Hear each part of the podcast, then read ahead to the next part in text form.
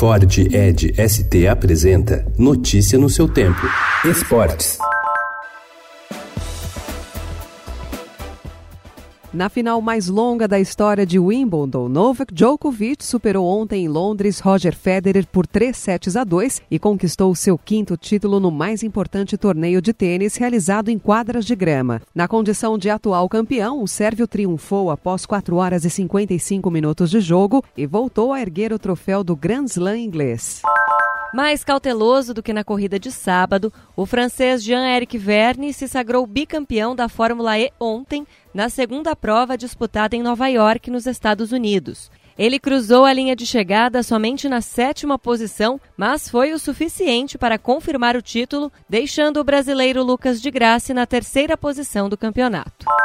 Lewis Hamilton reconheceu que teve sorte pela entrada do safety car em um momento perfeito, o que acabou sendo decisivo para ele conquistar a sua octagésima vitória na carreira no GP da Inglaterra ontem. O piloto britânico ressaltou ainda o recorde da sexta vitória em Silverstone, que o fez superar duas lendas do automobilismo. O escocês Jim Clark e o francês Alain Prost, cinco vezes laureados no circuito. Neymar se reapresenta ao Paris Saint-Germain hoje, uma semana após o restante do elenco retornar das férias, em rota de colisão com o clube francês. O atacante não quer continuar no PSG, força uma transferência, de preferência para o Barcelona, mas os franceses prometem jogo duro para liberá-lo. O técnico Fábio Carilli esperou ansioso pela parada do Campeonato Brasileiro para a disputa da Copa América e a possibilidade de aproveitar a intertemporada com o objetivo de ajustar o seu principal desafio desde o retorno ao Corinthians, o ataque.